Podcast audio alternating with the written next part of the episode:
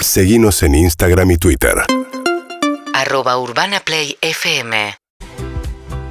Y estamos con nuestra invitada que hablamos de todos distintos eh, temas, situaciones, contextos, bandas, charlas, etcétera. Mayra Arena, ¿cómo le va? Buenos ¿Qué días. tal? ¿Cómo le ¿Todo va? bien? Muy buenos días. Ah, ¿estás muy contenta? ¿Qué Estoy súper contenta. Ah. Mirá lo que me pusieron al lado. Bueno, Ay, bueno, no- gracias, no, Mayra, no es cosi- para no tanto, perdón. cosifiquemos. No, no, a mí, me, a mí me encanta que me cosifiquen, ¿eh? Yo no tengo ningún problema con eso. Lamento mucho que mis auriculares sean más feos que los de ustedes. Es lo único que tengo para criticar. Ah, ok. Eh, vino una de las peores invitadas que no rema. Insoportable. No te da nada, no te da nada. Florencia Peña. Hola. Hace mucho que quería venir y me hice un tiempo. No se notó, porque estabas acá abajo, boludo. Es, no verdad, nunca. pero bueno, pero es Era que un ascensor. coincidíamos, coincidíamos en el horario. Mil veces quise subir con las cámaras. Mil, con pero las viste cámaras. que acá en Cuarzo todo es este Hay que hablar, se un corta. poco burocrático. Así que me fui del programa para poder venir a tu programa. Excelente. Era- Recordemos que fue un día columnista Florencia Peña de este programa. Varios días. Varios, días. ¿Varios? Varios viernes. Varios días. viernes. ¿Y qué hablabas? Sí, sí, Pará, sí, sí, De sí. todo. Un par de viernes, buenísimo. No estaba claro. Cállate. Le tocó el casamiento. Y Ah. con me caso en Salta, imagínate todo, imagínate cómo estaba Jules. Ya estaban Jules, todos cómo vestidos. estaba, todos como ya está. ¿Sí? A las dos semanas suspendió el casamiento, se fue el programa. Bueno, porque no me lo dijo cosas ni él. graves que no quiero volver En a medio, contar. en el Me medio llamó inventó, el, inventó el poliamor en el medio. En el medio me llamó Ramiro. pa- me llamó Ramiro para decir no va a venir más. Hoy el poliamor. En esos días. De No. todo. Pero No. pará, vos te das cuenta, igual la entrevista viene después. Ahora Sí, vamos a sí, hablar de ahora va con Mayra. Pero ya que nombré poliamor. No se hablaba de poliamor antes de. Pero eh, mal que Ahora no es se como- habla. Ah, no, no, pero ahora pero ahora. algo que- Ah, Ahora sí, es hay que tener eh, posición tomada. Claro. Es una de esas cosas en las que es tenés que estar de algún que te lado de la grieta. cuando va cualquier persona que va a un, a un programa de televisión hoy le preguntan ¿Qué qué, opina del poliamor Sí. Sí, claro. como si fuera algo que uno tuviera que tener hay gente que todavía no ni, ni es, lo pensó es que ni lo quedaste quiere como pensar la, como la fundadora, quedaste como no, la que no, trajo no el soy tema. fundadora, pero sí me parece que es un debate que nos debemos un poco más profundo. pero fuiste una que influencer del tema. No, pero fuiste muy influencer del tema, porque de verdad, porque no en los medios no estaba y en la agenda no estaba y mi vieja sabe No, lo que es el poliamor. porque está está de las puertas para adentro Bueno, Claro. pero no se hablaba, Bueno, está bien. Vos lo, vos lo, yo vos lo lo blanqueé, impusiste. yo lo Sí, blanqueé. sí, Pero sí, gracias sí. a que abriste tu intimidad con mucha Ahora se abre. generosidad. No, no hubiera querido, pero yo, yo de lo malo tomo lo bueno Siempre, siempre. eso es verdad. y además me hago cargo, además Bien. me hago cargo. Eso es verdad. Bueno, lo que sí, vamos a ponerle otro auricular y una silla más alta porque parece que están agrandaditos. Soy el enano, soy el enano gula Yo gula. cambio, yo cambio con ella. Ayúdale con ella. No, deja, mira, vos ¿sabés que eres un torso de para sufrir. Igual, Flor, esos auriculares podés sacarte una oreja cómoda. Sí, odio, pero no entiendo por qué yo tengo unos negros cuando todo el mundo tiene unos divinos. Eh, te sentí discriminada. Bueno, eh, ¿cómo estás, Mayra? ¿Qué ¿Estás contenta? Me gusta. Re te guste contenta. Sí. Bueno, ¿de qué vamos a hablar? Me encantan tus columnas siempre. Nosotros le decimos columnas a cualquier cosa, Claro. pero no importa. no, que en realidad charlas, cuando, cuando me ofrecieron este laburo a mí, yo le dije, mirá, columna, la verdad que no sé si, si doy porque preparar un monólogo. Y me dijeron, es imposible que te dejen hablar tranquila, Nadie- así que olvídate que nadie eso nunca, no va nadie a ocurrir. nunca habló más de dos minutos seguidos No, sin que lo exacto, exacto. Así que me encanta, me encanta porque es un diálogo, si no es muy aburrido. Hoy vengo a hablar de una de mis pasiones y creo que de las pasiones de muchos argentinos. La última fue San la muerte, todo eso me. La, la última estuvimos ahí medios como espiritistas. Sí. Hoy venimos a hablar de algo muy terrenal y muy placentero que es el cirujeo. Ahí va. Cirugiar es una de las grandes pasiones que creo que tenemos. Yo creo que los de ¿El clase... facial, el cirujeo facial, hablas vos? No, no, no. No, no, no, no. Es, es pasión de, muchas argentinas también. Hay un cirujeo facial fuerte. No, ojo que eh, el, el clase media alta también hoy está en el cirujeo, pero le llama reciclar, onda, como... Es verdad. eh, ti- tiene como nombres más elegantes, ¿no? Pero Nos- me gusta, nosotros- ¿no? Lo- es, es verdad que las dos realidades sociales de Argentina, ¿no? Por un lado está el cirujeo, que ahora vamos a ampliar, que es Totalmente. ir buscando dónde, a ver qué encuentro, qué, Los con el carrito. Ciruja. Pero el otro, la realidad, la que está bien es como, voy a enseñar a poner en tacho verde cosas para recuperar, que- que no está mal, está perfecto también, pero son como dos realidades. Si estás cirugiando, no estás para eh, ocuparte del reciclaje. No, pero son al revés en realidad. Son Es que- tipo dos eslabones de la misma cadena. Es que es, es como una misma actividad, lo que pasa que cambia, como siempre, los recursos con los que la encarás. A ver. Eh, cuando vos vas a, a reciclar o esto que está, por ejemplo, ahora de moda, la moda circular, de decir, recuperar algo que es viejo, recomponerlo y hacerlo mejor todavía, hacerlo, agregarle valor, ponele. Y tiene que ver con los recursos que vos tenés de si tenés pintura, si tenés cosas, si tenés valor para agregarle, si sabés además, Eso, si tenés claro, los conocimientos. Y por ahí desde el cirujeo, que, que es más eh, informal, o desde la ¿Qué es el cirujeo? Vamos a empezar. Cirugiar, bueno, nosotros cirugiábamos de pibita mucho. Lo que no teníamos era carro, porque al ser nosotras una familia completamente femenina, ponele, y mi vieja que no se la rebuscaba, no teníamos a alguien En el capítulo anterior, el padre que lleva. ¿no? Claro, de- de- se de va, eso- sí, de eso- madre, Lo, imaginé, lo imaginé, lo imaginé. Pero está bueno para repasar. Complete, complete yo, Entonces, complete yo. Hay, hay un tema con el cirujeo y es que yo siempre doy un consejo para, lo- para los que arrancan a, a cirugiar y que, están, que en general no lo necesitan porque la, la necesidad se la rebusca rápido. Los barrios más, más ricos no son los que mejor basura tiran. Obviamente tampoco podés andar por tu barrio. buscar en los tachos de basura, en la calle, en todos lados. en todos lados están los basurales, que cuando son grandes uno les llama directamente el shopping, porque son lugares a donde vas y te encontrás ropa, calzado, comida, mercadería. En buen estado. Todo en buen estado, salvo el calzado. El calzado es una de las cosas que los argentinos solo se desprenden cuando Es están destruidos y Sí. por eso en las crisis económicas lo que yo más miro en transporte público, barrios pobres, celular y calzado. Son dos cosas que no te dejan mentir de cómo está tu situación económica. Pues celular dentro de todo ahora estamos Con con, esa demás- vorágine de hay que cambiarlo cada, cada un año, se No, cambia el celular. y- pero, con lo demás se puede mentir para arriba o para abajo, ¿eh? Claro. Para arriba o para abajo. Calzado no. Pero el calzado no te deja mentir. El calzado no te deja Para, mentir. es verdad eso, hay cosas que, no sé, una remera capaz que se la colgaste, le pegó el sol de una manera, se le quedó la línea blanca medio atrás y bueno, la regalás. El calzado ni en pedo, o sea, el calzado hasta que no se y desintegra sin, a lo li- largo. y sin línea también porque la gente se desprende rápido de la ropa. Entonces vos te la encontrás, eh, te encontrás ropa en muy buen estado y mucha. En los basurales, eh, nosotros teníamos el basural al lado y de hecho mi rancho era el que quedaba al lado del basural y por eso yo era feliz porque era la que primero tenía acceso a la basura de más calidad. O sea, yo era el- uno de los primeros Ahora, filtros. a mí me tocó, para mí una de las, una de las notas más tristes que, que hice, pues me dio, pero está bueno ver los dos puntos de vista. si Obviamente. es. Eh, eran, creo que eran José León Suárez en el, en el Ciamse, Sí. Y había una hora donde todos des- descartaban todo, entonces una, no sé si vos lo hiciste, Ronnie, Sí, pues eran en montañas. la- montañas de cosas, y la gente, Entraba. leche, había de todo, esto estaba vencido. Pero vos a la gente la veías que triste. lleguen los camiones. Yo a la gente no la veía triste, a mí me dio, a, A mí vos, me dio claro. tristeza, quizá, está- no sé, está mal, está bien, por eso No, esta no, cosa es no, para, no, no digo que para esté abrir mal ni que cabezas y esté bien. aprender. Me fui, me fui como con un baño de realidad, sí, mal. Hay, hay y algo vos que... ahora me decís, eso era el shopping, buenísimo, Exacto. punto de vista. y hay algo verdad, que hay algo que es importante destacar y es que el cirujeo, como toda actividad eh, que tiene que ver con la austeridad, es como no sé. Vieron que yo les conté, por ejemplo, que yo soy fan de la Nesquik, eh, de la Nesquik no me bajo y me rompí el alma para que mi hijo pueda tomar toda la Nesquik No que quiera. Y mi hijo toma mate cocido. O sea, eso que yo padecí toda mi te- infancia, mi hijo lo único que toma es mate cocido. No come golosinas. Puede andar con la misma remera 15 días porque es, es un roña, es adolescente. no le interesa tener más de un par de zapatillas. No le inter- o sea, y esa austeridad es fabulosa y es feliz porque es una elección. Claro. Porque él elige esa sencillez. Claro, es un no es lo mismo cuando vos tenés un solo par de zapatillas hechos mierda y andás con la misma remera 15 días porque es lo único que tenés. O tomás mate cocido porque es lo único que... No es lo mismo.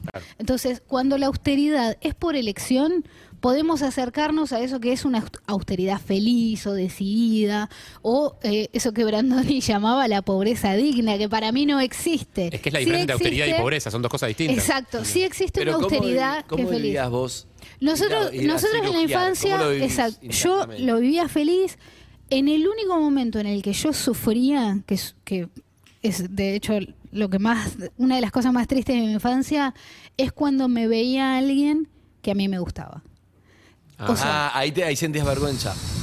Si no, estabas bárbara. Si no, joya, porque aparte la basura es fuente siempre de sorpresas. Porque en la basura, qué sé yo, te encontrabas ponerle collares. Yo, qué sé yo, nunca fui. ¿Lo vivías eh, como un juego? A- Lo vivía a- como un juego, porque de chico, eso es lo bueno de ser chico, que todo lo que vivís se presenta como un juego. Entonces, lo que, a lo que volvía hoy, cuando empezás a cirugiar, te das cuenta que en tu barrio todos tiran lo mismo que vos tirarías, porque tu barrio es igual de pobre que vos. Entonces tu barrio tira la basura que vos tirarías, tira cosas que ya no sirven. Pero los barrios más, más ricos no tiran basura buena. ¿Por qué? Porque tienen una empleada.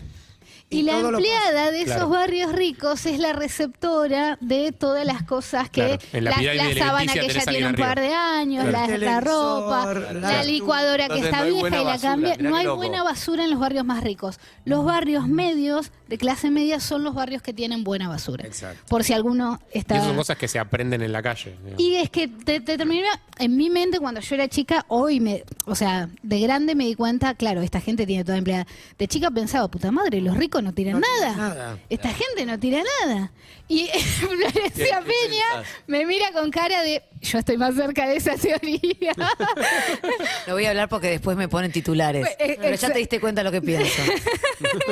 No. Una novela que se llame Los ricos no los tiran ricos no nada. tiran Me nada. encanta, me encanta. Este, no, Los ricos tienen mala basura. los ricos tienen Los- mala los ricos basura. tienen mala basura, es muy bueno también. Claro, entonces en los, en los barrios ricos, ricos, vos, vos pasás y no, no hay basura de buena calidad, no hay una mochila. o sea, Eso te pasa en los barrios regala, medios. porque ¿Por qué? regala. Porque el medio consume, tiene, pero no tiene tanto como para tener una empleada. Entonces no hay ese filtro. Entonces Y tira aparte cosas capaz hay algo de también tener casas más chicas, Y pienso, porque hay muchas veces que, que haces limpieza de ropa, esas cosas, porque no te alcanza No el entra, placar, claro. digo, no Muy tenés buena, un placar muy- gigante. Muy buena, muy buena. Yo eh, también es un tema de personalidad, ¿viste? El que es acumulador Sí. Bueno, claro. es acumulador. Sí, Yo soy ¿Qué fue lo mejor que encontraste?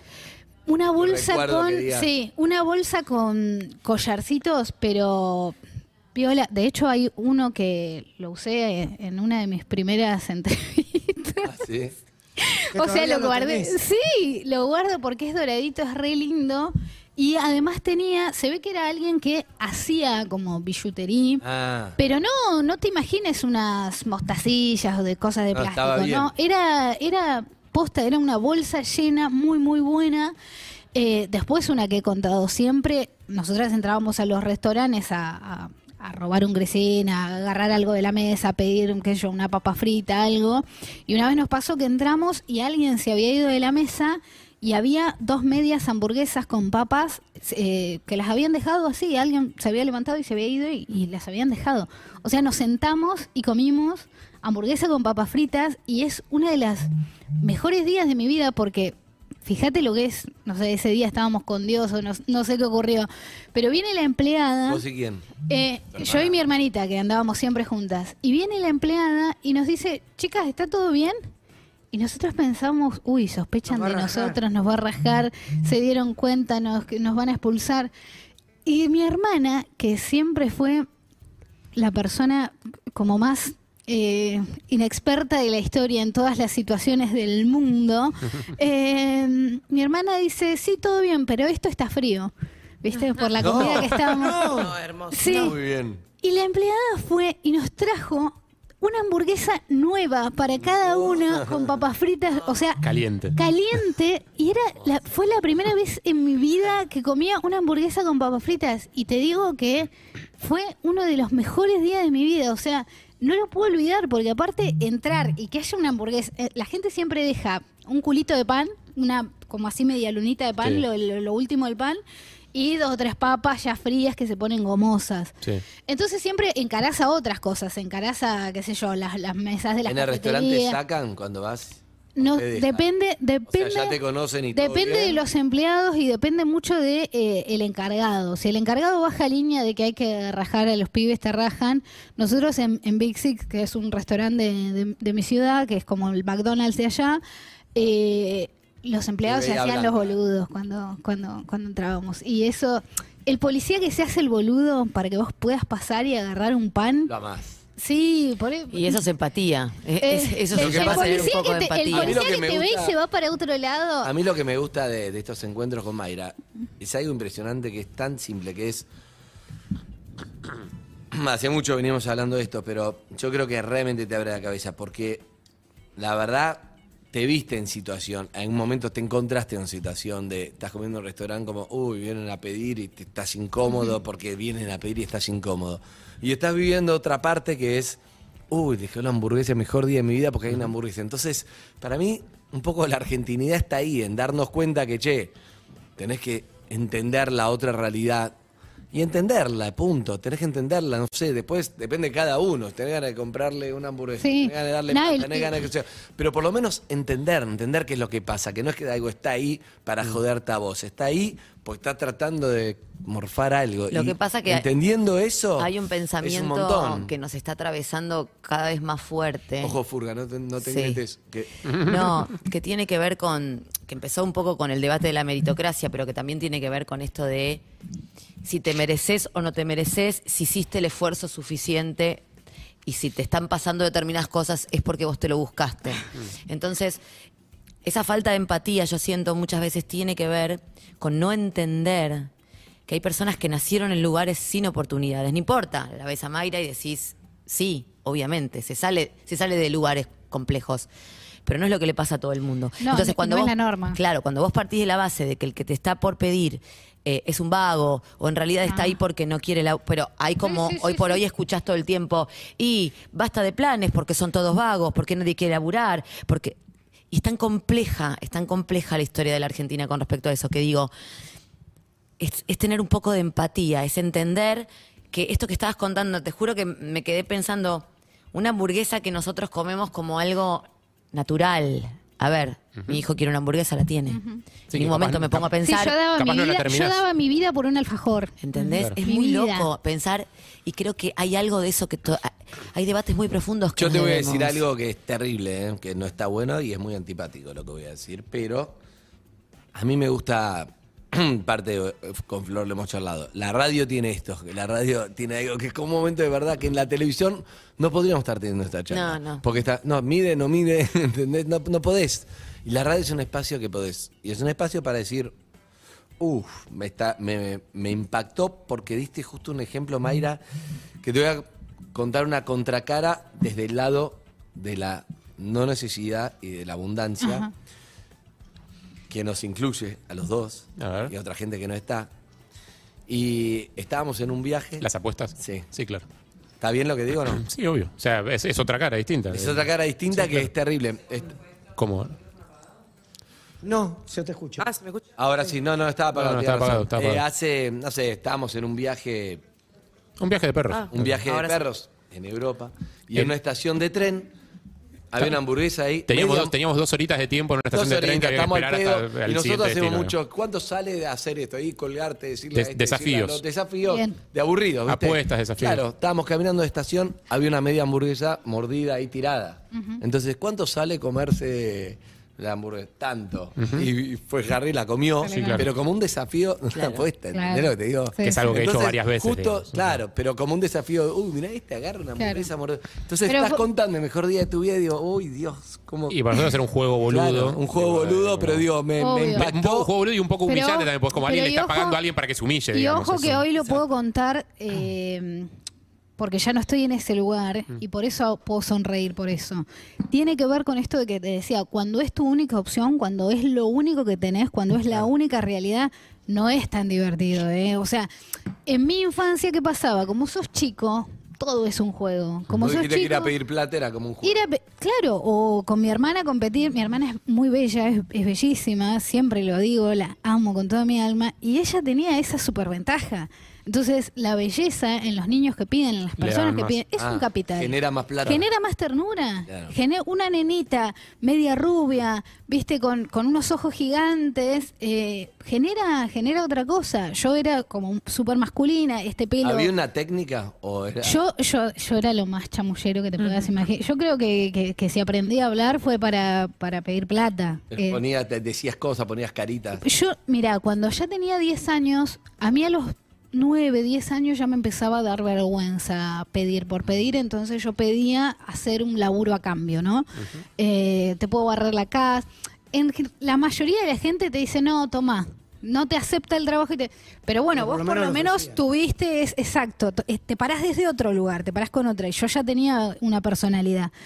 Entonces, por ejemplo, cuando yo tenía 10 años era el boom de los cibers. ¿Se acuerdan que había Sí, sí. uno por cuadra o dos o tres? Bueno, entonces yo iba a lo de un tipo que tenía una remera que decía Led Zeppelin. ¿Viste? Era un gordo gigante. Y yo iba y le decía siempre, che, no te puedo barrer.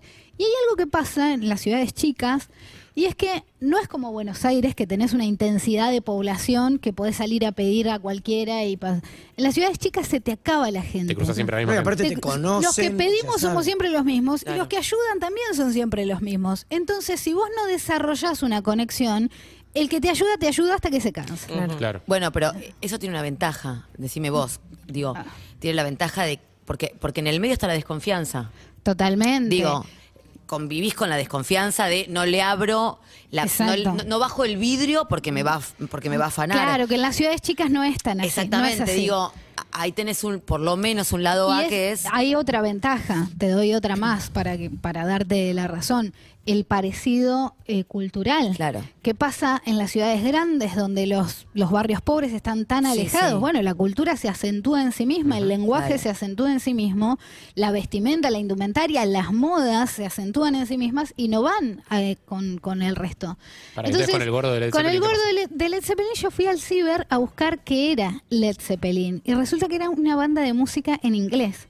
Entonces pongo lo primero que aparece y era un tema que, que decían "Ah, ah, de heaven. Entonces yo lo guardo en mi cabeza y cuando voy a laburar a la casa del tipo lo empiezo a tararear como espontáneamente porque también Heaven. también manipuladora nunca, nunca. Entonces y, y me dice de dónde conoces esa esa música y le digo no sé la escuché en la radio y me re gustó se me re pegó me dice ¿sabes lo que estás cantando vos nena? Y entonces me lleva y me hace escuchar genial. los discos. A mí, me- yo llegaba a mi casa y escuchaba Dama Gratis. ¿Qué mierda me importaba? Pero yo le decía, ay, sí, qué grande, qué grande. Y yo digo, acá no me rajan más. Porque también yo tenía que Empatía, Led Zeppelin, asegurarme. también afana. Es que Y yo. además se puso en. Yo te voy a explicar. yo- exacto, exacto. Si hay algo que le gusta a los tipos es explicar. Entonces, Ah, la feminista menos pensada era. Perdón. Y entonces, nada, con ese tipo es como que quedó una re buena onda, una re buena relación y. Y nunca le dijiste, no y sé. nunca, no, nunca dije Pará, la- pero no, no. ¿seguiste escuchando Led Zeppelin? No. No, pará, pará, pará, pará, yo te explico. Led Zeppelin tiene... Mayra, eh, hace un ratito dijiste que mm, en un momento lo tomabas como un juego, salvo cu- cuando aparecía alguien que te gustaba Uf, y eso sí. te da vergüenza. Re, re. Que te vea. O que te vea alguien que te importa que te vea. Por ejemplo, si yo me cruzaba una Pero ¿y por maestra. qué? ¿Por qué si vos te cruzás con alguien? Y porque estás, porque estás en la mugre, porque andás mugriento, porque te ve que estás en esa. Pero sola no te jodía. Ni- no, y, y aparte ante adultos. Pero ni siquiera alguien que estuviera como en tu misma situación. No, no, a mí no. A mí me, por ejemplo, tengo, tengo dos grandes recuerdos. Uno cruzándome una profesora del cole, que yo me puse re contenta porque como que me iba a ver laburando. Para mí era laburar, trabajo. era llevar Sí. el pan a mi casa o la ropa a mi casa o lo que sea que cirugiáramos a mi casa. Eh, ponele, por ahí cirugiábamos porque eran eh, los 90 o los 2000 y por ahí cirugiábamos, qué sé yo, un- una olla rota que vos la achatabas, le ponías tierra adentro y la vendías por aluminio y la pisotoneabas. Hay una técnica que es como el pisotoneo, que es pisotoneas el metal con algo, con tierra, con Para algo, para que pese mucho más. Entonces lo llevas así a la chatarrería y vendés mucho más. Y en aquella época se pagaba mucho mejor que ahora. El cobre, ponele, estaba 15, me acuerdo de todo. El cobre estaba 15 pesos y eran 15 dólares en ese Era un montón de guita. Era un montón de plata. Vos te cirugiabas 800 gramos de cobre y eras Gardel, comía una semana capaz, en lo que comíamos nosotros, que estábamos acostumbrados a una, a una austeridad muy grande y que al mediodía teníamos el comedor. O Nesquik. O sea, no, no, yo la Nesquik la probé de grande, no, no, no, no. Pero teníamos leche con, con sucoa. Sucoa había, sucoa, en, en- en la- en los buenos tiempos había sucoa.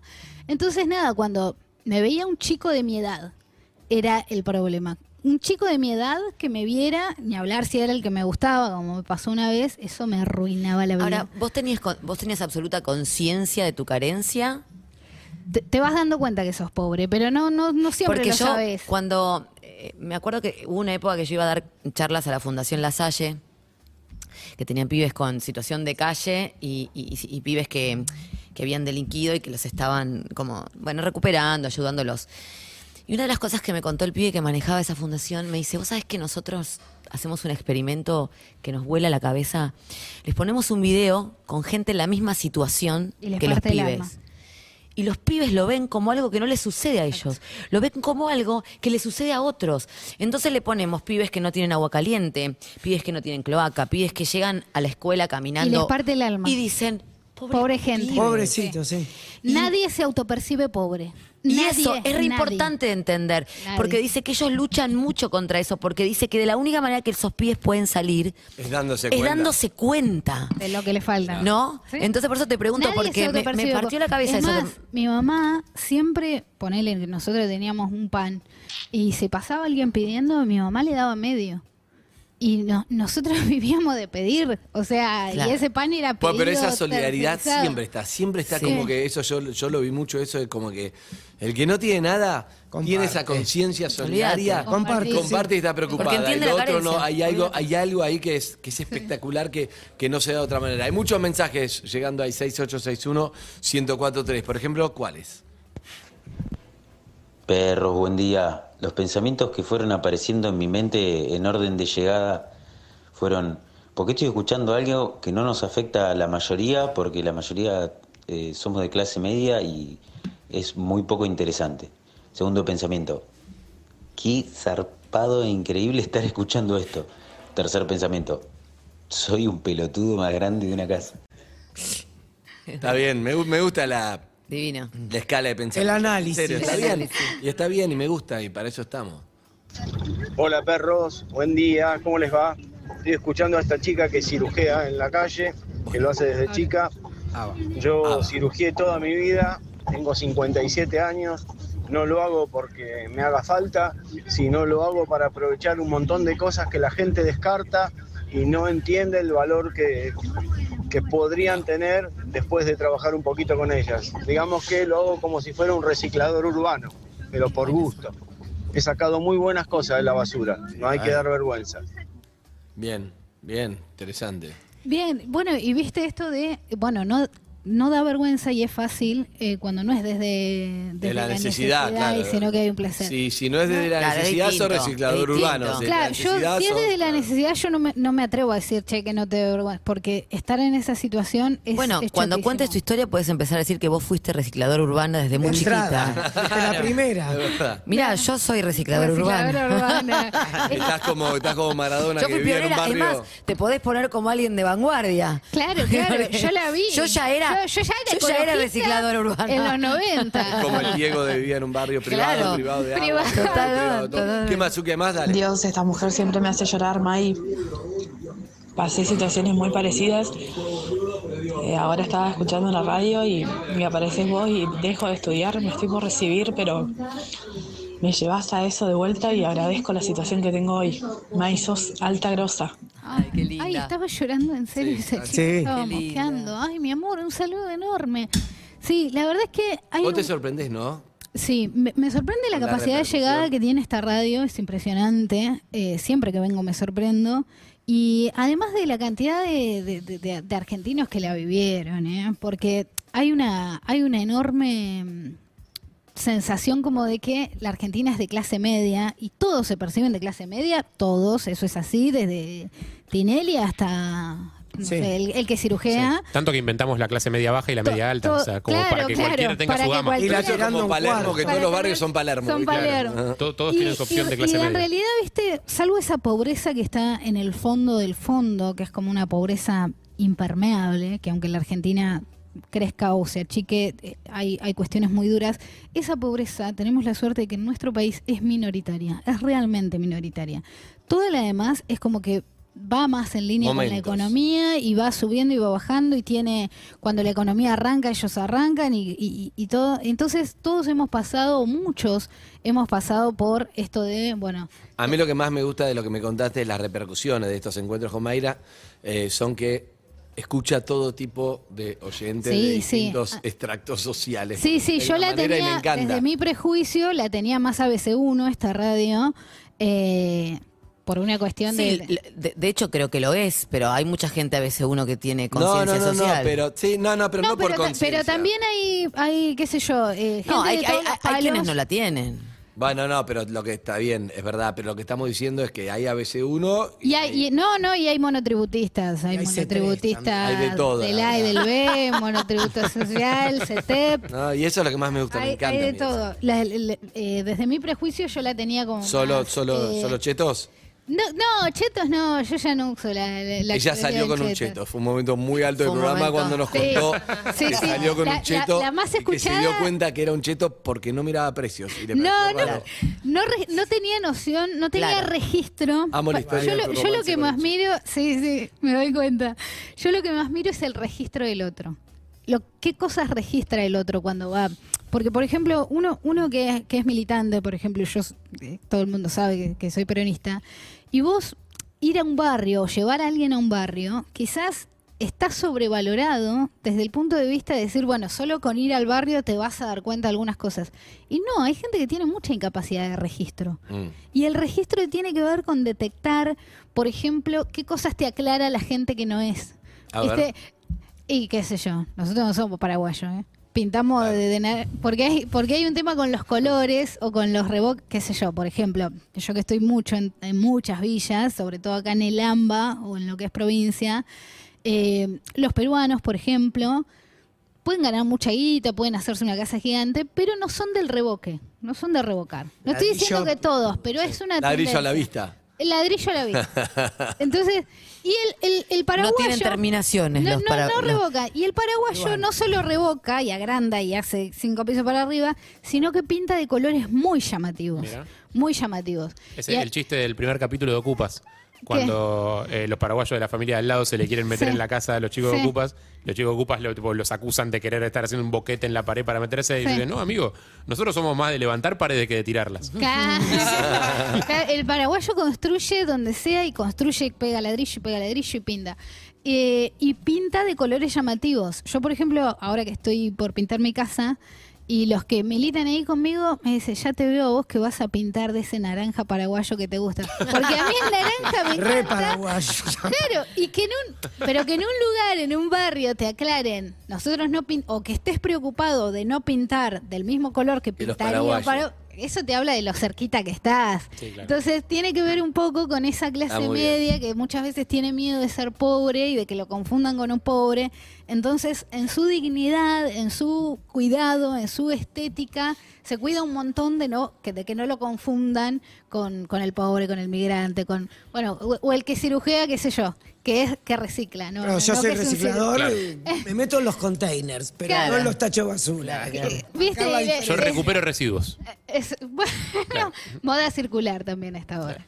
Excelente, Mayra, me encanta como siempre las charlas, siempre nos, nos llevamos algo que es lo importante. Hay más mensajes, Zucca, ponerle, ponele ahora antes de, de cerrar. Un beso grande para Mayra. La verdad es que desde que la escuché en la, en la charla TED, este, la sigo y me encanta todo lo que dice porque refleja realmente lo que sucede en las clases bajas.